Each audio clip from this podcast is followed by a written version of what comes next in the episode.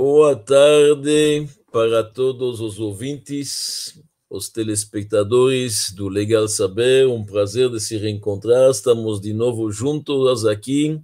Hoje, numa sessão especial, realmente nós vamos responder as perguntas que vocês mandaram para nós.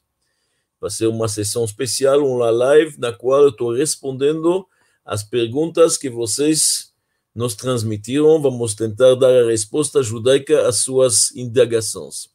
De vez em quando faremos isso, cada alguns, algumas semanas, alguns meses, de vez em quando fazemos uma sessão assim que as pessoas tenham a oportunidade de fazer suas perguntas. De qualquer jeito, é bom saber que estamos sempre aqui na segunda e na quinta-feira, às 17 horas, no Legal Saber. Na segunda-feira, nós estamos iniciando, semana que vem, um novo ciclo um ciclo de palestras sobre o rei Salomão esta vez. Já vimos a vida e o legado do rei Davi, esta vez nós vamos para o rei Salomão. Cada segunda-feira, durante sete semanas, analisaremos o rei Salomão, sua vida, sua sabedoria, seus julgamentos. Nós veremos o templo, a oração especial das esposas, tudo isso será analisado em, em bastante detalhes numa análise na qual a gente traz também a literatura talmúdica e mística, Semana que vem, segunda-feira, às 17 horas, temos a primeira lição, a primeira aula deste ciclo sobre Salomão. Salomão, herdeiro legítimo do rei David. Como fica aí? Como são as leis de herança dentro do reinado? Se é herança ou se é aptidão que vai definir a liderança. Semana que vem, segunda-feira, às 17 horas, sempre estamos juntos aqui no YouTube no Facebook e também no Instagram. Ao mesmo tempo, paralelamente, já iniciamos um novo ciclo na quinta-feira que se chama Melhorando o Mundo. Então, cada quinta-feira, às 17 horas, temos uma aula neste sentido de melhorar o mundo. Semana passada foi o amor incondicional. Esta quinta-feira, às 17 horas, dia 14, nós falaremos sobre responsabilidade social. Responsabilidade social, se Deus quer ver, nesta quinta-feira. Se alguém perder a aula e não tem possibilidade de estar aqui conosco ao vivo na live, sempre poderá recuperar ou em vídeo no YouTube ou em áudio no Spotify.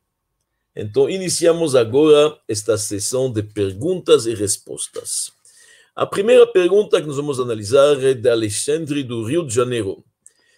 É possível que meu apartamento esteja sob influência de forças espirituais negativas.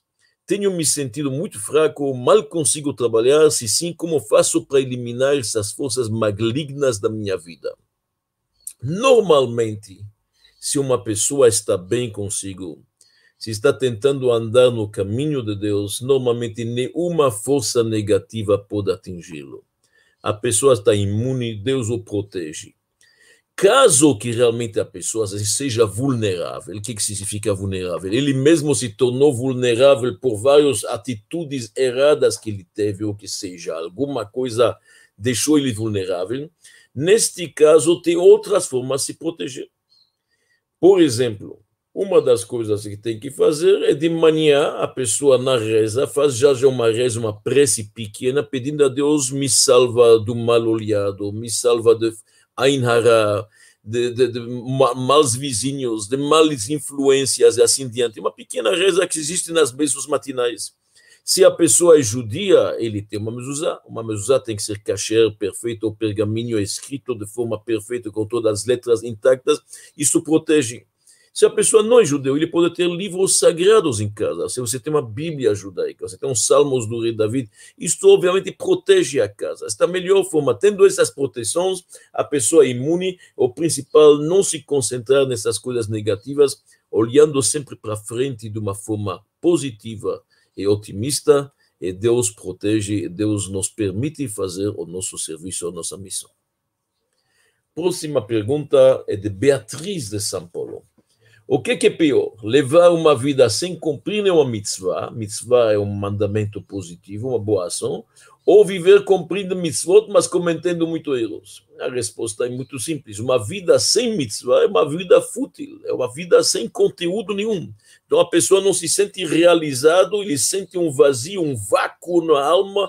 Isso traz, na verdade, uma ansiedade, uma angústia, até uma depressão. É óbvio que tem que tentar cumprir mitzvot e boas ações, os mandamentos que Deus nos prescreve na sua Torá, dentro da Bíblia judaica, dentro dos preceitos morais e éticos, isso tem que tentar fazer. Claro que a pessoa pode tropeçar, ele pode errar. Acontece, o rei Salomão, que era um homem mais sábio do mundo, fala: En tzadik ba'aretz asher lo Não tem homem justo que não tropeça e de vez em quando erra. Pode acontecer, certo? Neste caso, ele se levanta e a gente tenta de novo e vai mais uma vez. Uma criança, até aprender a andar, ele cai algumas vezes, mas no final ele anda. Ele anda, ele está se equilibrando. A mesma coisa quando a gente quer fazer o bem, fazer mitzvot, mesmo se a gente errou, Deus aprecia o, fato que a gente entende o erro, luta contra a mal inclinação e vence no final. Esta luta é querida por Deus. Deus está feliz de ver que a pessoa tem uma luta interna, ele vence, ele quer vencer, e Deus nos dá uma mãozinha até. Então é óbvio que a vida tem que ser preenchida com conteúdo, o homem tem que procurar fazer boas ações, mesmo se ele erra, ele vai corrigindo. Deus nos deu uma dádiva extraordinária que podemos corrigir, fazer chuva, se arrepender e melhorar e tomar boas decisões para o futuro. A próxima pergunta vem de uma senhora Cíntia de São Paulo. Como deve ser a ética do homem em relação a Deus? A resposta é o seguinte: não é o ser humano que vai determinar o que está correto ou o que está errado. Não é o ser humano que determina o que é bem e o que é mal, porque o ser humano é subjetivo. Ele vai sempre defender suas atitudes ou a atitude do seu próximo. Ele pode ser corrupto. Nós vimos, na verdade, já na Terra, povos que eram tão elevados em conhecimento, em cultura, em artes, e fizeram máquinas industriais para matar e massacrar povos inocentes. Então não pode ser o ser humano. Quem define a moral do ser humano, quem define o que está correto o que está errado, quem define qual deve ser o comportamento, a atitude ética, é o Todo-Poderoso, o Criador do universo, o Criador que nos criou. Então a atitude tem que ser de acordo com os mandamentos divinos.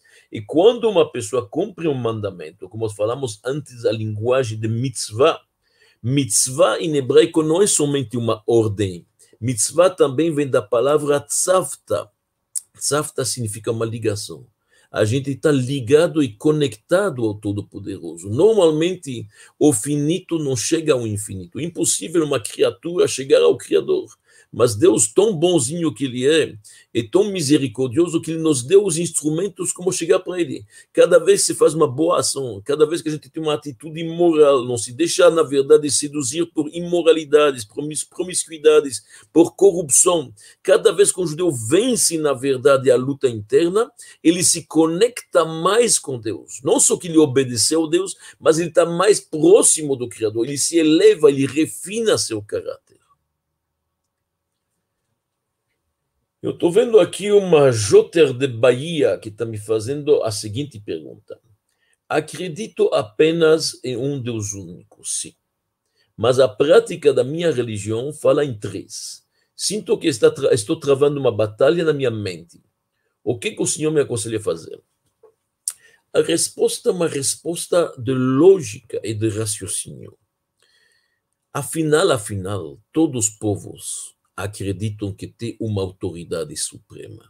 E isto é uma coisa lógica e que dá para explicar de uma forma eh, quase científica. Vou explicar o que estou dizendo. Quando estamos falando em Deus, o que, que estamos falando? Estamos falando de um Deus que ele é omnisciente, sabe tudo, tá certo? Nós não queremos acreditar num Deus que sabe metade. Nós estamos falando de um Deus que é omnipotente, que ele é pode fazer tudo, ele é Almighty God, ele é todo-poderoso. Todo-poderoso significa omnipotente. Estamos falando de um Deus que é omnipresente. Quando você fala de dois deuses ou três deuses, significa que eles estão dividindo o poder. Por que, que tem dois? Como que você conta dois? Um vai até aqui, o outro lá termina, o outro começa aqui. Em outras palavras, eles estão limitados. O fato de falar que tem dois ou três significa que um tem algo que o outro não tem. Se eles são idênticos, é um, não é possível. Se, não é possível que duas pessoas sejam omnipotentes, omnipresentes. Se alguém ocupa todos os lugares, onde é está o outro? Então nós temos que falar, por definição, quando se fala dois ou três, significa que o primeiro está até aqui, está ali faltando algo que o segundo tem, ou ele não está presente, ou ele não está sabendo tudo, ou o outro sabe. Para poder definir que um é diferente do outro, algo, cada um tem algo peculiar algum que ocupa um lugar, um espaço que outro não ocupa. Automaticamente está limitando, não é mais um Deus. Se ele não é totalmente omnipresente, não sabe tudo, ele não está em todo lugar, ele tem que dividir com outro, automaticamente não é mais o Deus que quer acreditar. Nós queremos acreditar num Deus único. E isto é muito importante entender que o Todo-Poderoso Deus é omnipotente, omnipresente e omnisciente. Isto significa não há espaço para outro. No momento que se há espaço para outro, se limitou primeiro. Nós não queremos acreditar num Deus limitado. Por definição, Deus é infinito e ilimitado. Próxima pergunta. Por que, que temos a impressão de que o tempo está passando mais rápido? Interessante. Eu acredito que esta impressão ela vem com a idade também, mas quanto mais, na verdade, a pessoa fica com a idade avançada, o tempo. Mas a verdade é que o tempo nos parece passar mais rápido. E talvez a explicação, talvez uma tentativa de explicação. Eu não pretendo dar que dizer que eu tenho as respostas para tudo judaísmo pode ter resposta para tudo. Se eu não sei, um outro sábio sabe, alguém que sabe. Eu também não estou pretendendo saber tudo. Estou dando uma tentativa de explicação. Este mundo físico, ele é limitado por tempo e espaço. Tá certo? Isso que tá bom. Como que se define o mundo físico? Se define para ele, ele tem três dimensões norte, sul, leste, oeste, cima e embaixo, tá certo? São três dimensões com seis referências. E tem o tempo passado, presente e futuro. Essas duas, essas duas vertentes, na verdade, formam as limitações desse mundo. Em outras palavras simples, se eu estou aqui agora em São Paulo, não posso estar, na verdade, em Manaus. Eu estou limitado pelo lugar, pelo espaço que estou ocupado. Se hoje é hoje, então ainda não é amanhã. E já passou, na verdade, o dia de ontem. Então, tem limitações de tempo e espaço. Porém, nós sabemos que este mundo vai evoluindo, progredindo, melhorando através das boas ações que fazemos, trazendo mais a presença divina dentro deste universo. O propósito deste mundo é chegar a um momento que nós chamamos a época messiânica, quando realmente a revelação divina neste mundo será muito mais óbvia. Hoje, sabemos da espiritualidade, mas a gente conhece a materialidade. Quando o Messias vai chegar, quando virá o mundo vindouro aqui na Terra, quando haverá a época messiânica, a espiritualidade também ficará, na verdade, óbvia. A presença divina será, na verdade, mais reconhecida. Hoje ela é conhecida, naquela época ela será enxergada. Vamos poder enxergar melhor, na verdade, a presença divina. O que, que significa? Quanto mais as pessoas estão se aproximando da época messiânica. É isso que está acontecendo. Nós estamos no ano 5782, quando a gente sabe que o mundo máximo pode ser 6 mil anos ou menos, porque o sétimo milênio é já o grande Shabat, a grande época messiânica. Quanto mais estou me aproximando da época messiânica, estou me aproximando mais do Criador. Deus está acima do tempo e do espaço. Deus, para ele, não tem essas limitações. Para Deus, passado e futuro, tudo igual, presente, não tem limitações de espaço, de tempo. Deus pode estar em vários lugares, mas Ele está em todo lugar. Deus preenche todos os espaços, todo o tempo. Não tem para ele limitação nenhuma. Como nós falamos antes, ele é omnipotente. o que que acontece? Quanto mais me aproximo do Criador, quanto mais eu me aproximo da época que o Criador vai se revelar mais aqui na Terra, época messiânica, automaticamente o tempo começa a limitar menos, ele passa mais rápido. Hoje não tem mais estas distâncias como havia antigamente. Alguém que morava, na verdade, na Austrália, ele tinha um pai dele na Europa, quase que não havia comunicação. Depois, pouco a pouco, veio o correio. Depois do correio veio, na verdade, na verdade, veio o telefone. Depois do telefone veio o fax. Depois, na verdade, veio o celular. Daqui a pouco nós estamos lá. Hoje já tem o FaceTime. Hoje já tem o WhatsApp. Daqui a pouco nós estamos, na verdade, não tem mais as, as limitações de espaço. Aviões que pegavam seis horas, hoje demora três, depois demora um. Os jatos estão mais rápido. Nós estamos cada vez mais diminuindo a limitação de tempo e espaço, porque estamos se aproximando da época messiânica. No livro O Caminho de Deus é dito que a elevação e a retificação do mundo depende totalmente dos judeus. Por quê? Adriana do Rio de Janeiro. Eu não me lembro do texto na, na, na, no livro do Caminho de Deus, um livro muito importante, escrito pelo grande sábio Moshe Chaim Lutzatto, o grande sábio em Rabino. Mas eu diria que realmente a retificação do mundo depende principalmente dos judeus, não totalmente. Todo mundo tem que fazer suas partes. Os judeus são embaixadores de Deus, eles têm que trazer aqui a mensagem do monoteísmo puro, eles têm que trazer, na vida, a mensagem da ética, da moral, do decálogo, os dez mandamentos, as leis sociais, a responsabilidade coletiva, e assim diante. Os judeus têm muita responsabilidade, mas não depende apenas deles. Cada um tem que fazer sua parte e cada um tem que realmente melhorar mais dignidade, mais moralidade e assim diante. Mas os judeus têm uma parte importante, porque Deus escolheu o povo de Israel para passar a sua palavra. Então, sendo o povo do livro, o povo que estava ao pé do Monte Sinai, que escutou os dez mandamentos literalmente falados pelo Todo-Poderoso, e Deus nos pede espalhar esta luz pelas nações, espalhar esta moralidade, este comportamento são o povo judeu tem muita responsabilidade, muito mérito também ao, de um lado, porque eles mantêm a chama acesa, mesmo quando o mundo estava pagão e todo mundo servia ídolos de madeira, de ouro e de prata, o povo judeu sempre aderiu à fé no Deus único, nunca deixou, apesar das perseguições, das opressões, continuou a acreditar, jamais se cansou. O povo de Israel tem mérito, mas tem uma grande responsabilidade para realmente melhorar o mundo. Isso se chama Tikkun Olam Bemalchut Shindalediut.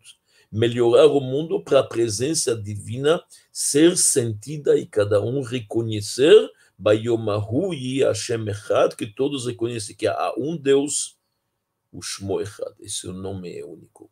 Então o povo de Deus tem sim uma grande responsabilidade. Aqui nós temos uma pergunta se é possível se converter ao judaísmo. Claro que é possível, a religião judaica não é fechada, é possível, mas não é fácil. O que, que significa isso? Nós temos dentro da religião judaica pessoas convertidas, grandes sábios que são descendentes do Rabi Akiva, o grande mestre no Talmud, que todos nós conhecemos, que durante 40 anos ensinou a Torá ao povo de Israel que ele é mencionado quase em todo o Talmud ele é o filho de um convertido. E temos muitos outros, seus mestres, Shmaya e Aftalion, os mestres de, de, de Hillel Shammai, Shmaya e Aftalion, eram convertidos, eram proselitas, sim. A religião judaica não é proselitista, significa que ela não procura fazer almas e converter as pessoas como existe uma missão em outras religiões. Por quê? Porque nós judeus acreditamos que cada pessoa pode ter parte no mundo vindouro, não precisa ser judeu para ser salvo. Se uma pessoa cumpre o seu dever, se um judeu cumpre seu dever, que são as mitzvot da Torá, se um não-judeu, um gentil, cumpre seu dever, que são as leis universais, como Deus deu elas para Noé, como elas estão mencionadas na Torá, e Moisés repetiu elas no Monte Sinai, se cumpre elas, ele vai ter parte no mundo individual. Isso não tem dúvida nenhuma. Desde que uma pessoa sabe que são leis divinas, foram transmitidas para Moisés no Monte Sinai, tem que cuidar lá, cuidar da propriedade alheia, respeitar o Deus único, não, ser, não fazer idolatria, eh, não matar, não roubar, não pegar a esposa do outro e assim diante. Estas leis, cumpridas como se deve, a pessoa tem por retorno, não precisa ser judeu para isso. O importante é seguir as leis noaritas, as leis dos Benenoar, das sete leis universais. Isto cada ser humano tem que cumprir para poder realmente fazer e cumprir sua missão aqui na Terra. Isso é importante. Mas se alguém quer fazer algo adicional e quer pela alma se converter, é complicado, envolve um estudo, envolve muitas vezes procurar uma, um, um tribunal rabínico fora do país, etc. São coisas um pouco mais complicadas, mas existe, ela existe. A religião é aberta. Como manter as tradições religiosas em comunidades pequenas? Ana, do Espírito Santo. Então, Ana, deixa eu te explicar uma coisa. Para poder manter o judaísmo, nós recomendamos que a pessoa vive em comunidade. É bem melhor que ele vive numa cidade onde que tem escolas, onde que tem na verdade uma sinagoga, onde tem uma comunidade, onde que ele pode praticar a sua fé, na verdade, com toda a tolerância, toda a liberdade possível, onde tem os objetos judaicos, onde tem livros judaicos, onde tem a comida, o alimento kasher para poder alimentar o corpo, e onde tem alimento espiritual, que são rabinos e sábios para lhe ensinar o alimento da alma. A melhor coisa é viver em comunidades em cidades que têm tudo isso. Mas não é obrigatório e não sempre é possível.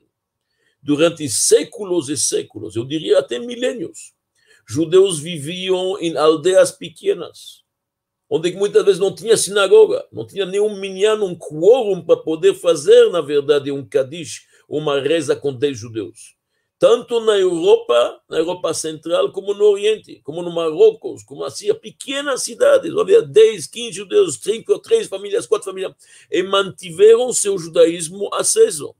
Porque o judaísmo não depende da sinagoga, pode rezar em casa se precisar, e não depende da escola, dá para estudar com seu pai, com seu professor em casa também se precisa. E dá para se arrumar, comer, se comer, dá para viver sem carne, se a pessoa quer. Ele vive de peixe, ele vive de verduras tudo é possível. Em outras palavras, dá para servir Deus em qualquer lugar. Não há limitação. Claro, é mais fácil, é melhor, mais agradável, mais seguro, mais garantindo a continuidade se você está numa comunidade, numa sociedade que te ajuda. Mas nós temos exemplos de pessoas que somente quando chegava Rosh Hashanah Yom Kippur, passavam para a cidade grande para poder rezar. O ano inteiro estavam pequenas cidades, mantendo seus judaísmo intacto. E passava de pai em filho, e de professor para aluno, e não se apagaram, e não se perderam, e não se alienaram. Tem exemplos disso também. Então, não depende do lugar nem do espaço depende apenas da vontade de servir o Criador e ter as tradições, tradições enraizadas bem fortemente. Se alguém tem isto, ele pode sobreviver seu judaísmo até no Gulag, na Sibéria, se precisa. E não falta exemplos. Até em tempos de guerra, de perseguições. Se o judaísmo dele está fraco, vulnerável, é com certeza recomendado que ele mora, na verdade, numa cidade onde tem uma comunidade organizada. Muito bem. Estou vendo as perguntas são excelentes, realmente cada uma delas é bem pensada. Por que Deus perdoa pecadores e ao mesmo tempo exige retidão? Luiz do Espírito Santo. Muito bem. É muito simples, porque Deus é um pai. Cada pai gostaria que seu filho se comporta da forma adequada. Então o pai insiste com o filho, não filhinho, não faz isto, faz aquilo, se cuida, se comporta, seja na verdade um gente boa como você. Mas do outro lado, se o filho errou, eu vou na verdade perdoá-lo. Mesmo uma segunda vez, mesmo uma terceira vez. Por quê? Porque o que é que ele vai aprendendo? Em outras palavras, isso está ligado ao que, é que nós falamos um pouco antes. Mesmo no tropeço, mesmo na caída, Deus está conosco, porque Deus quer que a gente se levanta. Ele entende que o ser humano é um ser fraco. Deus sabe das circunstâncias que eu estou vivendo. Deus sabe que estou cercado de todo tipo de coisa. Ele sabe da própria mala inclinação que está tentando me fazer tropeçar. Então Deus entende nossa fraqueza e nos ajuda. Ele está assistindo à luta interna. Então o que que acontece?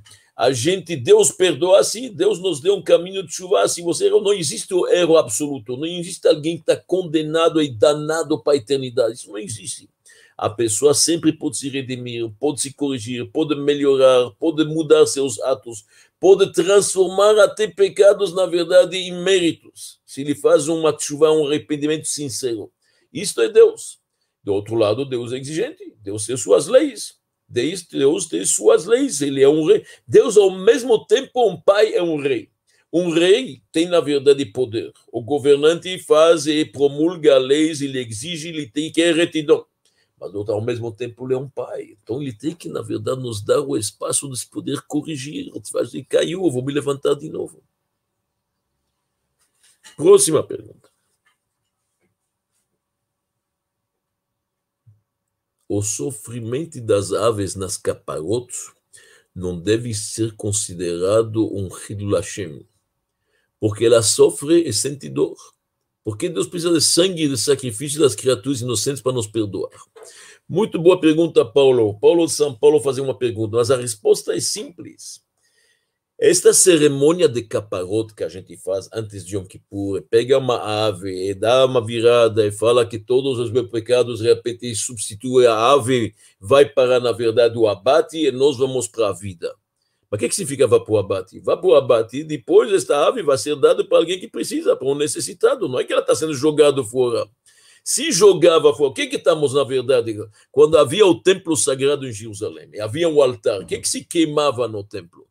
Se queimava o sangue e a gordura, partes, partes que não são comestíveis, ou as entranhas, partes que não são comestíveis, com certeza não são, na verdade, adequadas nem recomendadas. A gordura, o, o, o sebo, coisas que não são comestíveis nem boas para a saúde. Então, isso que era queimado. O resto da carne é consumido, na verdade, pelo proprietário do, da oferenda ou eventualmente pelo sacerdote, pelo Cohen. A mesma coisa a capara, faça a caparota. Onde que vão essas caparotas? Todas essas aves vão na vida ou para uma instituição ou para pessoas necessitadas, são distribuídas, são usadas. Tá certo? Então o dinheiro também vai ser para tzedakah. Aqui não tem desperdício nenhum. Deus nos livre. Não é para jogar fora a capara, ela tem que ir para um destino bem definido ou uma pessoa necessitada que não tem carne de aves em casa, ou para uma instituição vai fazer uso durante o ano. Este é o destino. Gostaria de saber sobre qual foi o sonho de Nabucodonosor, o significado.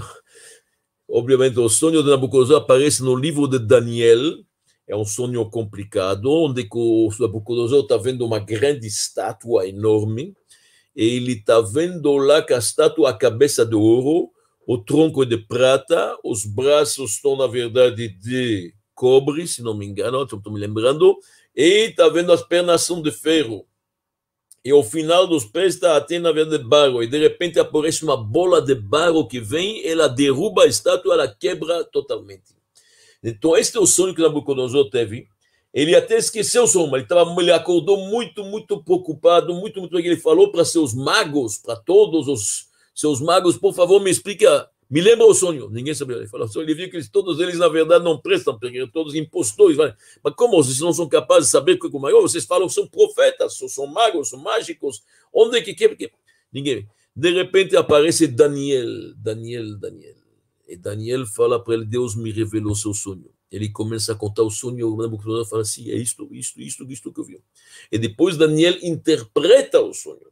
E Daniel interpreta o sonho que esses quatro eh, pedaços da estátua são, na verdade, o, a cabeça de ouro é a Babilônia. Depois nós temos, na verdade, a Pérsia.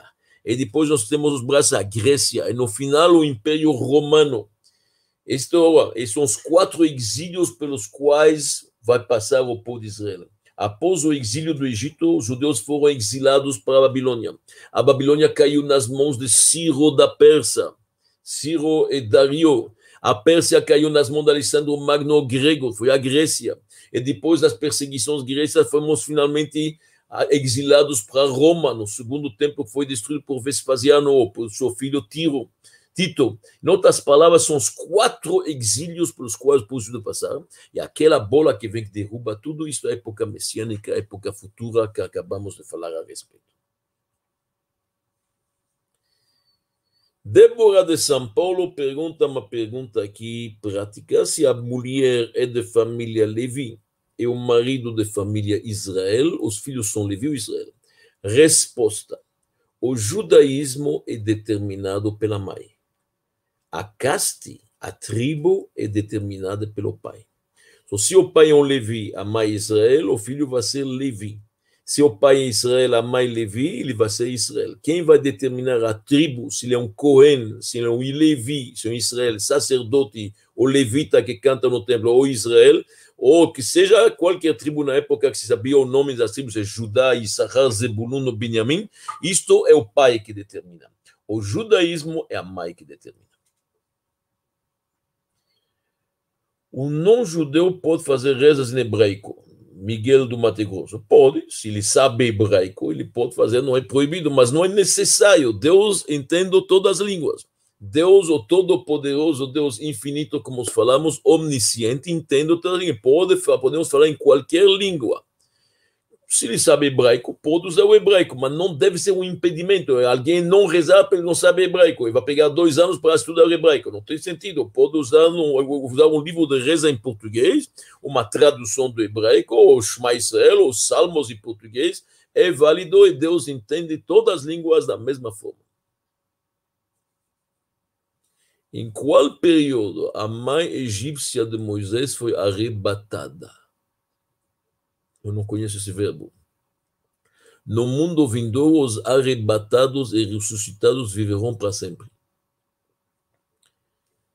Se arrebatada significa massacrada, a mãe de Moisés não foi. A mãe egípcia que estão falando, a mãe adotiva, estão se referindo à mulher Batia, que é a filha do faraó que recolheu o pequeno Moisés da cesta. Esta mulher não foi morta, não foi assassinada, de acordo com os nossos livros, ela saiu do Egito, ela até casou com um israelita, se não me engano, ela casou com o líder da tribo de Judá, que é Kalev Ben Yefuné, uma, uma, grande personalidade, se não me engano, com ele que casou. E ela, de acordo com os nossos livros, faz parte, entrou no paraíso, no Gadenen, por tudo que ela fez, que salvou Moisés, e não só isso, principalmente que ela abandonou o culto pagão do pai, e aderiu à fé judaica com muita sinceridade. Então, a mãe egípcia, se você quer chamá-la de eu, eu diria mais aquela que salvou Moisés, que cuidou dele no palácio, porque não vamos esquecer que a mãe biológica dele, que se chamava Yocheve, também foi para o palácio, amamentá-lo e visitá-lo. Moisés, mesmo dentro do palácio do faraó, recebeu uma educação judaica. Isso é importante saber. Próximo.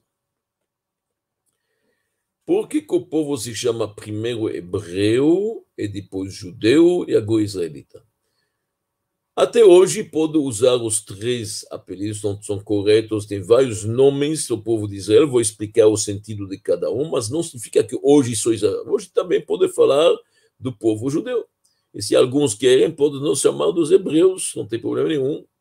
E somos os israelitas também. A diferença é o seguinte: no começo da nossa história, era chamado o povo hebreu, porque em hebraico ivri vem da palavra Eiver, Eiver Lanahar. Abrão estava de um lado da margem do rio e todo mundo estava do outro lado. Em hebraico, Eiver significa a margem do rio. O que, que acontece? Abrão era o único monoteísta na época dele. O próprio pai dele tinha uma boutique, na verdade, de estátuas, de ídolos. Todo mundo era pagão, todo mundo era idólatra. So, ele estava de um lado do rio e o resto do mundo do outro lado. Por isso ele é chamado hebreu ivri e fica aquele que fica do outro lado da margem do rio. É um pouco um revolucionário que vem com uma ideia nova. De repente ele veio falar que tem só um Deus, não tem muitos deuses e assim diante. Então isto, na verdade, mostra que ele trouxe algo novo. O hebreu significa do outro lado da margem do rio. Depois somos chamados, na verdade, de judeus. Principalmente quando entramos no exílio, na época dos persas. Mordecai ha-Yehudi, o judeu. Judeu vem da palavra Judá, a grande tribo que permaneceu, as outras se perderam, a tribo de Judá. Por que, que a mãe dele, a Leá, esposa de Jacob, chamou, chamou ele de Judá? Porque ela falou, Deus, eu te agradeço. Quando ela teve o quarto filho, e ela sabia que Jacob vai ter somente o patriarca 12 filhos. Ele tem quatro esposas, a lógica diz que cada uma vai ter três. Quando ela teve o quarto, mais do que ela merecia, mais do que ela pretendia, ela agradeceu a Deus. Rapam ode et Hashem. Ode significa vou agradecer. De lá que vem a palavra Yuda. Yuda significa um ser grato. E na Galut, nossa sobrevivência, que a gente reconhece que Deus nos salva de tantas perseguições, tantas coisas, estamos ainda de pé, temos a possibilidade de servi-lo e de aprender e de ensinar, a gente agradece a Deus. O Yehuda, Yehudi, um judeu, significa um ser grato. Isto é a conclusão. O judeu é um ser grato. Por que somos chamados também de israelitas? Porque o nome que Jacob, o patriarca, que edificou a nação de Israel, com seus doze filhos, as doze tribos, ele que, na verdade, edificou o nosso povo de Israel. Jacob, a um certo momento da vida, Deus chamou ele de Israel. E Israel, na verdade, é uma palavra muito especial, é uma palavra que diz, na verdade, uma pessoa nobre, perto de Deus. Então, desde lá, nós somos chamados não somente os filhos de Jacob, mas os filhos de Israel, os israelitas, os filhos de Israel. A palavra Israel também é muito importante. Todas as letras hebraicas contêm todos os nomes dos patriarcas. Por exemplo, o, Yud, tem o Yud de Yaakov de Israel. O Shin de Sara, o Reis de Rachel, o Aleph de Abraham, e assim diante. Você encontra lá todo o Lamed de Leia. As letras da palavra Israel incluem todos os patriarcas que são, na verdade, os pilares do judaísmo.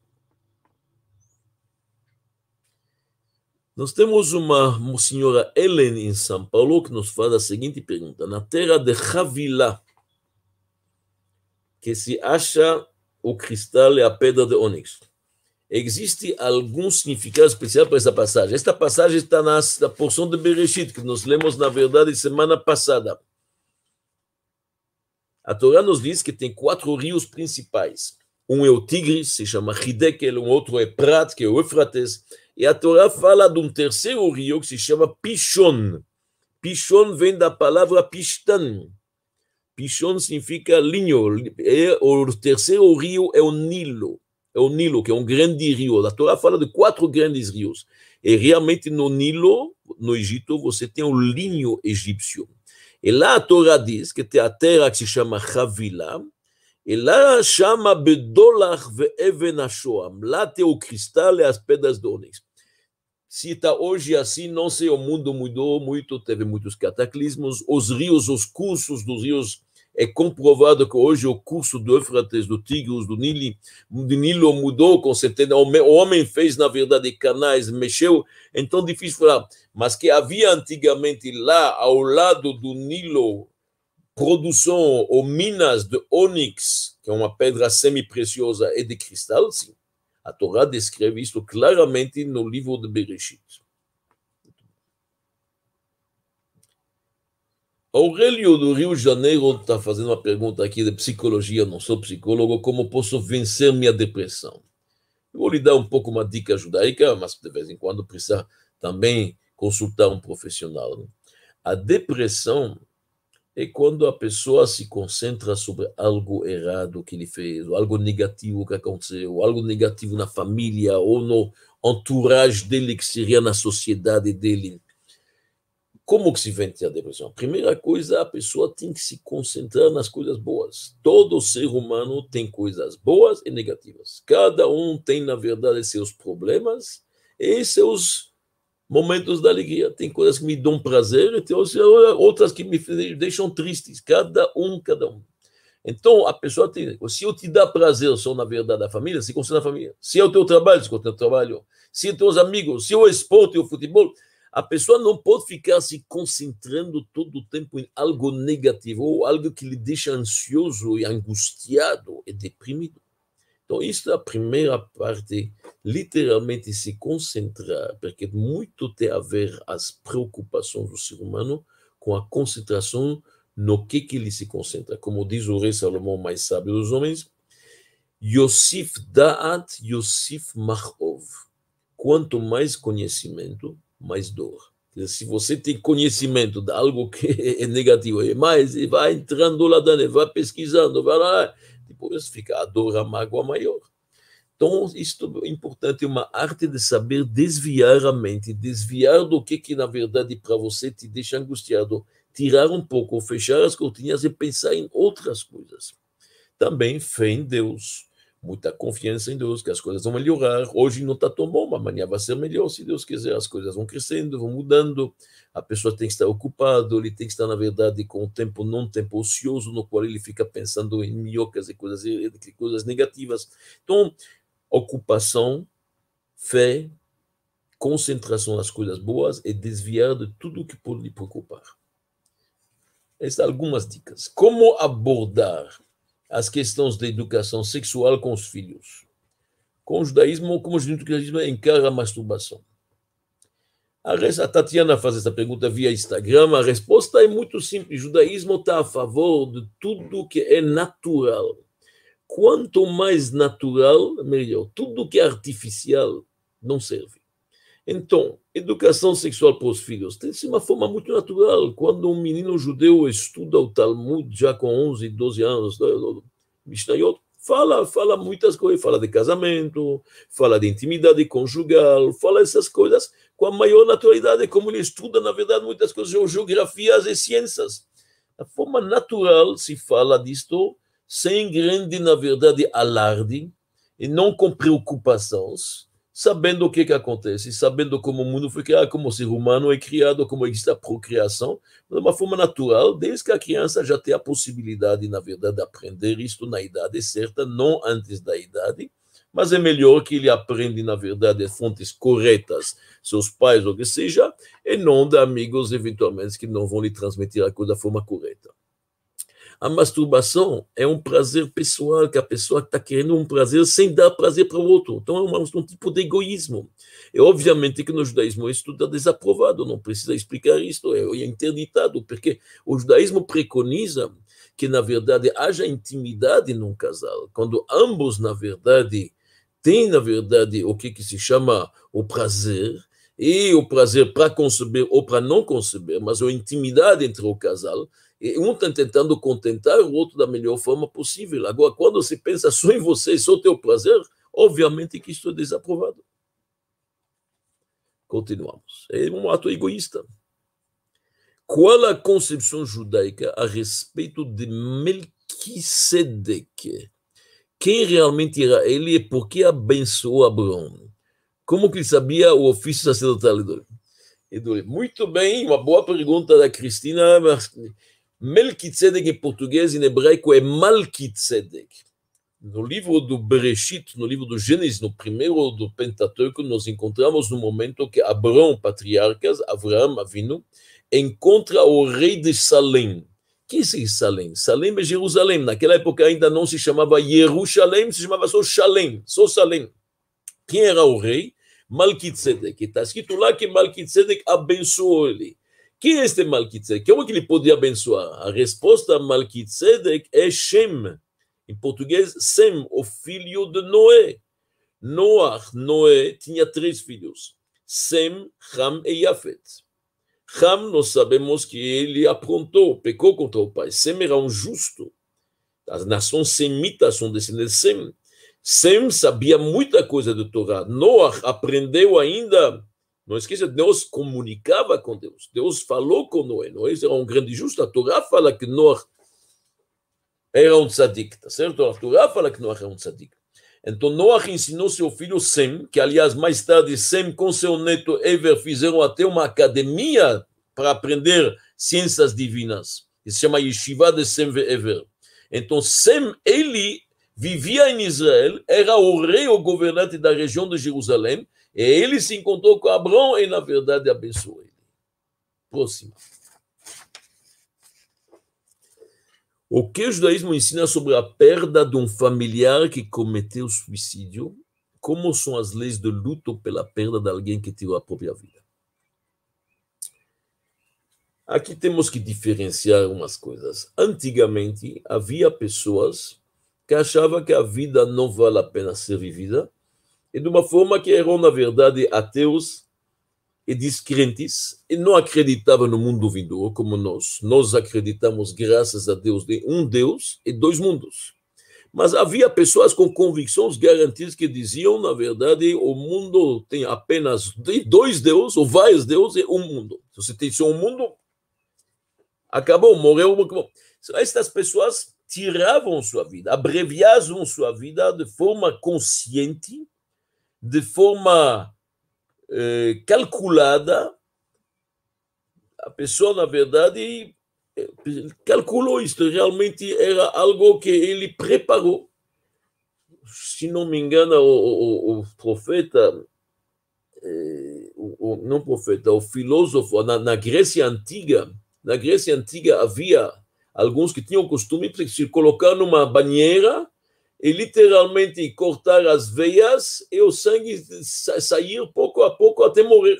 Só havia pessoas que conscientemente, de uma forma, na verdade, é, calculada,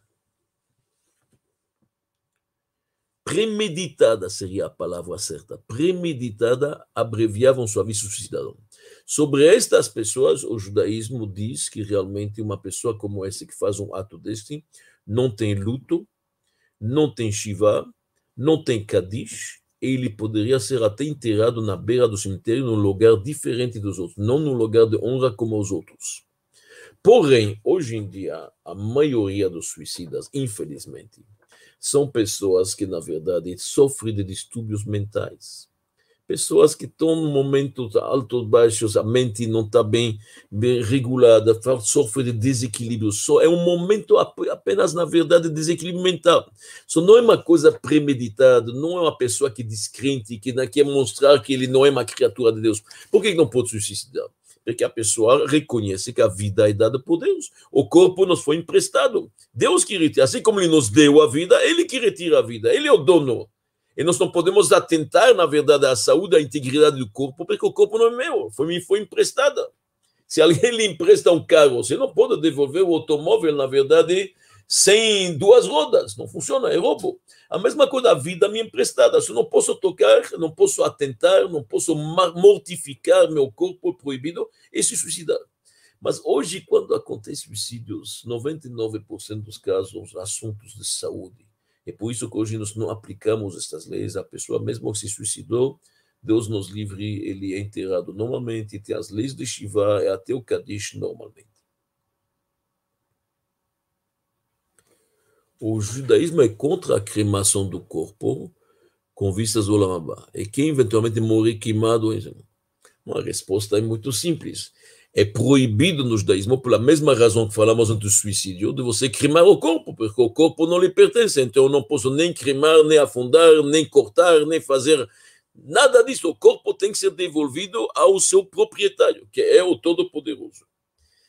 E a cremação é algo muito grave no judaísmo. Muito, muito grave. Porque se a gente pensa na nossa história, quem cremou judeus, quem fez isto?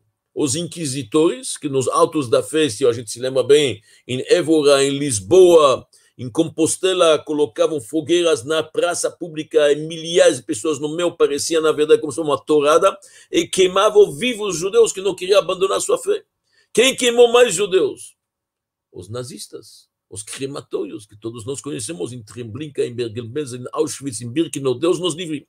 Você quer ser sócio de um ato deste? Impossível. Só a cremação é um ato muito grave. Mas quando? Quando foi premeditado. A pessoa deixou, na verdade, um testamento, eu quero que o meu corpo seja cremado. Ele decidiu, ele, Deus nos disse, se alguém nos cremou, nós não escolhemos isto. Tem muitos judeus que foram. Rabi Hanania ben Tradion foi queimado pelos romanos dois mil anos atrás em ata, em ata pública, por ter certeza que a alma dele está no Ganeden mais elevado possível, como os martírios judeus.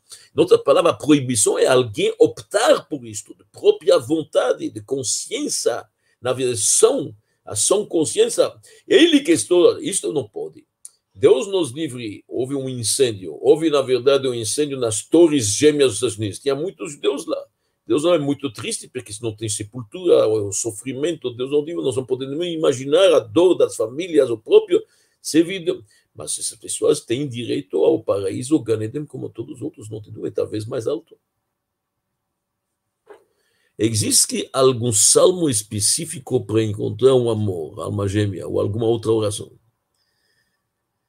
O salmo é bom sempre. Eu não conheço, deve ter talvez, mas o salmo, o salmo 20 é muito poderoso, a gente sabe isso, Jaqueline. O salmo 20 tem força, tem muitos outros salmos que são muito. O 23 é forte, na verdade. Tem algum, 142 é um salmo muito forte, mas eu não digo especialmente para o amor.